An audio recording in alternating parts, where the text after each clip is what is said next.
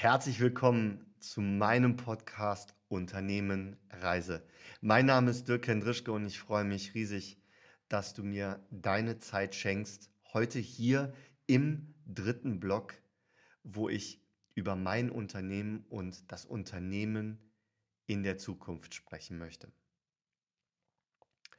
Der Podcast Unternehmen Reise wird in Zukunft ganz viele Unternehmer als ja, Gesprächspartner, als Geschichtenerzähler haben, weil ich als Filmemacher mit über 20 Jahren Medienexpertise genau diese Geschichten konservieren möchte. Ich möchte genau diese Geschichten jungen Start-upern oder anderen Unternehmern zugänglich machen, weil wir mit Unternehmern sprechen, die Erfolgsgeschichten geschrieben haben.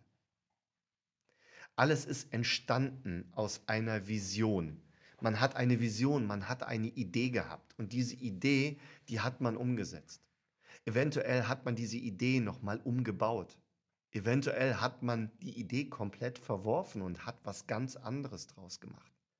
Aber man ist in ein Risiko gegangen, nämlich in das Risiko des Unternehmers, diese Idee, diese Initialzündung zu verfolgen diese Initialzündung überhaupt zu entfachen und letztendlich daraus eine Unternehmung zu bauen, die bei dem ein oder anderen Gesprächsteilnehmer, der jetzt euch in, die, in der Zukunft erwarten wird, tatsächlich auch mittlerweile eine ja, soziale Verantwortung mit vielen hundert Mitarbeitern letztendlich daraus, ja, daraus entstanden ist.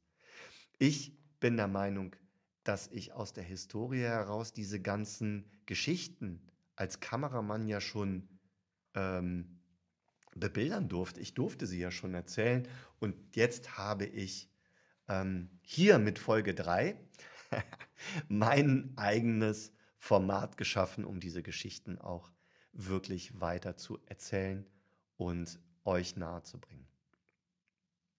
Wir sind hier im Blog Nummer 3 Block 1 war, um es noch kurz zusammenzufassen, so wird es auch in Zukunft sein, immer von der Vision bis zur Firma heute sein.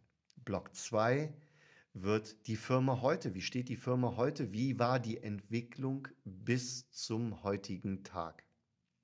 Und Block Nummer 3 gibt den Blick in die Zukunft, nämlich Ihr Unternehmen in der Zukunft. In diesem Falle mein Unternehmen in der Zukunft, weil die ersten drei Blöcke möchte ich nutzen, um euch Hendrischke GmbH und mich letztendlich vorzustellen. Aber es geht nicht nur um mich, es geht auch nicht um Hendrischke GmbH, es geht auch noch um eine weitere GmbH, nämlich einem Produkt, einem Resultat, was aus meinem ganzen Fundament entstanden ist. Dazu später mehr. Wie sieht die Vision meines Unternehmens aus? Bei meinem Unternehmen muss ich ein zweites Unternehmen, meine zweite Firma mit an Bord nehmen. Ich bin Gesellschafter ähm, und Geschäftsführer, Mitgeschäftsführer der Firma Learnable GmbH. Und wir haben ein, eine cloudbasierte Videoplattform entwickelt, die es Unternehmern möglich macht, ihre Mitarbeiter 24-7 365 dezentral zu schulen. Das Ganze passiert, indem wir Produktvideos, Schulungsvideos, Anwendungsvideos, ähm, Motivationsvideos, Sicherheitsauffrischungen, ich könnte jetzt immer weitermachen, aber indem wir diese Sachen einmal auf Video gebannt auf unserer Plattform hosten, die so ein bisschen was aussieht wie das Netflix für die Hosentasche und damit den ganzen Mitarbeitern zugänglich zu machen. Und genau das ist die Vision, meine Vision, meine Vision als Dirk. Zum einen mit der einen Firma das Thema Digitalisierung im Mittelstand tatsächlich überhaupt mal greifbar zu machen. Ich habe immer das Gefühl, dass die ganzen Unternehmer da draußen warten, bis irgend so ein Brillenträger die Tür reinkommt und sagt, du das mit der Digitalisierung, das geht nächste Woche los. Bullshit. Wir sind wirklich, wir sind wirklich mittendrin. Und Digitalisierung ist so vielfältig. Auf der einen Seite kannst du deine Firma digitalisieren, indem du jetzt endlich mal ein CM-System installierst, also ein Customer Relation Management System. Oder du gehst hin und ähm, nutzt das Medium Film, um beispielsweise deine Online-Marketing-Aktivitäten mit nach vorne zu treiben. Du gehst hin und nimmst einfach deine Webseite und sagst, das ist nicht meine digitale Visitenkarte, sondern das ist mittlerweile ein Marketplace, der kann was für mich tun. Ich kann den nutzen, der kann meine Kunden bespielen. Apropos Kunden bespielen, du legst den Touchpoint mit dem Kunden deutlich weiter nach vorne. Das heißt, im Netz fängt der Vertrauensaufbau mit dem Kunden schon an. Und wenn du später das Vertriebsgespräch oder vielleicht sogar das erste Informationsgespräch führst, live, in Farbe und bunt, dann weiß dein Kunde, wer du bist und du weißt, was die Bedürfnisse des Kunden sind. Das alles bringt die Digitalisierung mit sich. Und mit der zweiten Firma letztendlich habe ich eine Möglichkeit für Unternehmen geschaffen, die Digitalisierung in ihrer Firma auch wirklich anzuwenden. Indem sie ihren Mitarbeitern, und zwar nicht nur einer Handvoll Mitarbeitern, sondern wirklich allen Mitarbeitern, die Möglichkeit geben, die Mitarbeiter zu schulen, die Mitarbeiter auf einen Expertenstatus zu heben, ähm, die Mitarbeiter zu bespielen und ihnen wirklich Mehrwerte zu geben über die Firma, über die Produkte, die ja eben bis vor gar nicht allzu langer Zeit so noch nicht möglich waren. Das war großen Konzernen letztendlich vorbehalten. Alle großen Konzerne nutzen so ja, sogenannte Digitalisierung, so Plattformen, Lernmanagement Systems oder halt so E-Learning-Plattformen tatsächlich, um ihre Mitarbeiter zu schulen. Wir bieten es jetzt dem breiten Mittelstand an. Weil, sind wir doch mal ehrlich, das ist das Rückgrat unseres Wohlstandes hier in Deutschland. Und wenn wir es nicht schaffen, diesen Mittelstand wirklich zeitnah zu digitalisieren und diesem Mittelstand, diesen mittelständischen Unternehmen die Möglichkeit aufzeigen, auch Digitalisierung in ihrem Unternehmen zu realisieren, dann hat Deutschland in geraumer Zeit ein wirklich nicht gerade kleines Problem, meiner Meinung nach. Wir haben uns so lange Zeit äh, mit dieser Industrialisierung ähm, beschäftigt, dass wir jetzt in der Digitalisierung sind. Und der größte Unterschied zwischen diesen beiden Entwicklungsphasen ist, dass die Digitalisierung doch wirklich exponentiell ansteigt, diese Geschwindigkeit. Wir haben den Ausbau von 5G beispielsweise für latenzfreie Kommunikation zwischen Geräten. Wir haben beispielsweise ähm, KI, was immer weiter ausgebaut wird und wo geschaut wird, dass Arbeitsprozesse, die ich selbst an meinem Arbeitsplatz mache, von einer KI überwacht werden und irgendwann automatisiert werden. Wir haben Brems- und Fahrassistenzsysteme und ganz bald wird unser Auto autonom fahren und wir können dabei ein Buch lesen, weil wir das schwächste Glied in dieser Kette sind und die meisten Unfälle durch uns passieren, durch den Faktor Mensch. Aber um jetzt hier kein Angstszenario aufzubauen, besteht doch wirklich die Fragestellung, was birgt denn das alles für Möglichkeiten? Also wie wird sich auch der Markt verändern? Ich habe in dem zweiten Block davon gesprochen, dass ich Brückenbauer bin. Die Hälfte meines Lebens kenne ich ohne und die Hälfte meines Lebens kenne ich mit Internet. Und genau das ist doch auch die Veränderung des Marktes. Weil mein Sohn beispielsweise ist 23 und der andere knapp 18. Meine Söhne kennen die Welt ohne Internet nicht. Aber der 23-Jährige ist eventuell in drei bis fünf Jahren in einer leitenden Position und damit ist er Entscheider oder er wird Kunde für was auch immer, wo auch immer. Und eins steht doch wirklich fest. Er hat ein komplett anderes Suchverhalten, ein komplett anderes Nutzungsverhalten, wie er Medien für sich nutzt und wie er Medien für sich konsumiert. Und das ist, glaube ich, die Veränderung im Markt, die wir da draußen verstehen müssen, die auch der Mittelstand wirklich mal verstehen muss. Wir müssen uns nämlich auf den Arbeitnehmer von morgen, auf den Kunden von morgen vorbereiten. Dafür gibt es ganz, ganz viele Möglichkeiten. Dafür gibt es ganz, ganz viele digitale Tools. Und meine Aufgabe ist, gemeinsam mit dem Unternehmer die Ziele zu definieren und dann die Möglichkeiten, die Hebel auszuloten und zu schauen, in welcher Reihenfolge man was wie einsetzt. Wenn ich auf der einen Seite vom Kunden rede, dann rede ich auf der anderen Seite aber auch vom Arbeitgeber-Arbeitnehmer-Verhältnis. Ganz Deutschland ist am Jachzen, Gächzen oder wie nennt man das? Am Juchzen. Ne, Juchzen ist positiv, aber am Ächzen. Jetzt habe ich es. am Ächzen, dass wir einen Arbeitgebermangel, äh, einen Arbeitnehmermangel haben. Entschuldigung.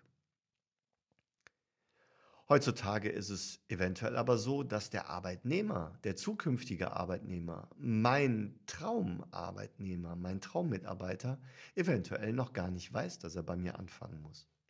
Das heißt, selbst mit den heutigen Möglichkeiten hat sich Recruiting verändert. Der Arbeitgeber bewirbt sich beim Arbeitnehmer und so wird es in der Zukunft sein. Junge Leute haben nämlich ganz eventuell gar nicht das Bedürfnis, 400, 500 Euro mehr zu verdienen, sondern haben ein erhöhtes Freizeitempfinden, Bedürfnis oder haben ganz andere Bedürfnisse, die ich als Arbeitgeber erkennen muss und im besten Falle durch Zuhören auch rausfinden. Insofern ähm, wird sich durch die Digitalisierung sicherlich auch die soziale und die ökologische Verantwortung für mich als Arbeitgeber, für mich als Firma in der Zukunft verändern. Ich muss in der sozialen Verantwortung auf meine Arbeitnehmer acht geben und muss sie fördern. Ich muss ihnen Mehrwerte bieten, jenseits des Gehaltschecks, der natürlich auch stimmen muss. Aber beispielsweise durch Schulungsmaßnahmen ähm, kann ich sie darin unterstützen, besser zu werden. Besser in dem, was sie tun. Weil machen wir uns nichts vor. Wir bewerben uns jeden Tag irgendwo. Der Businessman, der Unternehmer bewirbt sich bei LinkedIn oder bewirbt seine Produkte. Der Mitarbeiter bei LinkedIn bewirbt sich bewusst oder unbewusst beim neuen Arbeitgeber, indem er seinen Status nach vorne stellt und präsentiert, was er jetzt alles so gemacht hat. Wir präsentieren uns und bewerben uns eventuell für die nächste Challenge im Barbecue bei unserem Nachbarn über Facebook, Social, Social Media, Kanäle. Ja, Facebook habe ich schon genannt, Insta ist dabei, TikTok, whatever da alles am Start ist. Also jeden Tag bewerben wir uns. Jetzt könnte man auf der einen Seite sagen, ja, Moment mal, der bewirbt sich und ich mache es beispielsweise mit einer E-Learning-Plattform schlauer, die Mitarbeiter, sodass sie dann eventuell den Sprung zum nächsten Arbeitgeber vielleicht schneller haben. Ich bin der anderer Meinung. Ich glaube, dass man die Arbeitnehmer fördern und fordern muss. Und dass man das als innovativer Arbeitgeber besser kann, als wenn man noch den analogen Muff an den Klamotten hat. Weil, machen wir uns nichts vor, der Arbeitnehmer von morgen genau darauf achten wird. Ich habe eben das Thema ökologische Verantwortung in den Raum geworfen. Ich glaube genauso, dass das Thema Nachhaltigkeit beispielsweise keine Frage mehr ist, ob man es macht oder nicht macht als, als Firma, sondern die Frage ist, wie und wo man es einsetzt. Das kann beispielsweise für ein Jobrad sein, was man dem Arbeitnehmer gibt, ein E-Bike. Oder das kann beispielsweise der Elektroanschluss vor der Firma sein, wo der Mitarbeiter sein Elektroauto ähm, laden kann. Beispielsweise kann die Firmenwagenflotte mindestens Hybridfahrzeuge haben, sodass man die Werte des Unternehmens eben der heutigen Zeit anpasst. Weil die jungen Menschen interessiert nur noch, ob es ob, diesen Planeten tatsächlich in 15 Jahren noch lebenswert gibt. Ein weiteres Beispiel wäre beispielsweise die E-Learning-Plattform von uns einzusetzen, weil man durch dezentrale Mitarbeiterschulung CO2 einspart, weil Reisekosten wegfallen und weil wir uns beispielsweise auf die Fahne geschrieben haben, unser Unternehmen komplett CO2-neutral aufzubauen. So hosten wir unsere ganze, unser ganzes Brain und die Informationen unserer, unserer Kunden ausschließlich auf deutschen Servern und in Windkraftanlagen. Das heißt, oben wird Ökostrom produziert und unten wird er verbraucht. Setzt man also unser Produkt Learnable ein, dann macht man sein Unternehmen nachhaltig. Das ist für mich ganz, ganz wichtig, wenn ich mir den Einsatz von Medien, den Einsatz von Möglichkeiten, digitalen Möglichkeiten in meinem Unternehmen ganzheitlich anschaue. Meine unternehmerische Reise in einem Satz zusammengefasst ist die letzte Frage von meinem Abriss, was und wie ich den Markt da draußen in der Zukunft sehe. Ich habe ja jetzt schon viele Podcasts mit vielen spannenden Unternehmern geführt. Und immer wenn ich diese Frage stelle, also deine unternehmerische Reise in einem Satz zusammengefasst, dann schlucken die Unternehmer immer. Jetzt stelle ich mir die Frage ja tatsächlich selber und ich muss ganz ehrlich sagen, das ist wirklich schwierig. ich möchte diesen Satz wirklich tatsächlich so beantworten. Ich kann allen Unternehmern da draußen wirklich nur raten, den Blick von außen auf ihr Unternehmen zuzulassen und die Meinung von außen in ihr Unternehmen und in ihre Entscheidungsfindung zu implementieren, zu inkludieren, umzusetzen. Das hat mir meine ganze unternehmerische Reise gezeigt, wenn ich Open Mind bin, dann kriegt es auch mein Kunde äh, ja, zu spüren. Und das ist letztendlich extrem positiv gemeint. Ich glaube, dass uns das allen weiterhilft. Und wenn wir als Unternehmen unserer Verantwortung nachkommen, dann können wir aus diesem Planeten einen lebenswerten Planeten machen. Und damit möchte ich mich ganz, ganz, ganz, ganz, ganz herzlich bedanken für eure Zeit, für euer wiederholtes Einschalten und ich freue mich auf kommende Woche. Da werden wir mit dem ersten spannenden Gast starten, einem Unternehmer, der Transformation anbietet, Transformation in Firmen begleitet und das ist für mich ein unglaubliches, spannendes Feld. Und ich habe mich sehr, sehr gerne mit dem lieben Andreas Seitz unterhalten ähm, von der Be in Touch GmbH. Also freut euch auf kommenden Montag. Ich an dieser Stelle bin raus. Danke euch herzlich für eure Zeit, für eure Aufmerksamkeit. Es hat mir sehr, sehr viel Spaß gemacht, in dieser Woche meine Reise ähm, zu erzählen, euch zu erzählen. Für mich eine ganz, ganz neue Erfahrung. Ich bin gespannt, wenn ich mir diese ersten drei Folgen tatsächlich anhören werde in vielleicht einem halben Jahr, was, was und wie ich so erzählt habe. Ja, eins ist ja mal klar. Ich bin kein Moderator und insofern ist der eine oder andere Versprecher dabei, aber ich verlasse meine Komfortzone und damit möchte ich schließen. Die verlasse ich nämlich wirklich super gerne mit euch und für euch. In diesem Sinne, ganz, ganz liebe Grüße aus Bonn von eurem Dirk und bis nächste Woche beim Podcast Unternehmen Reise.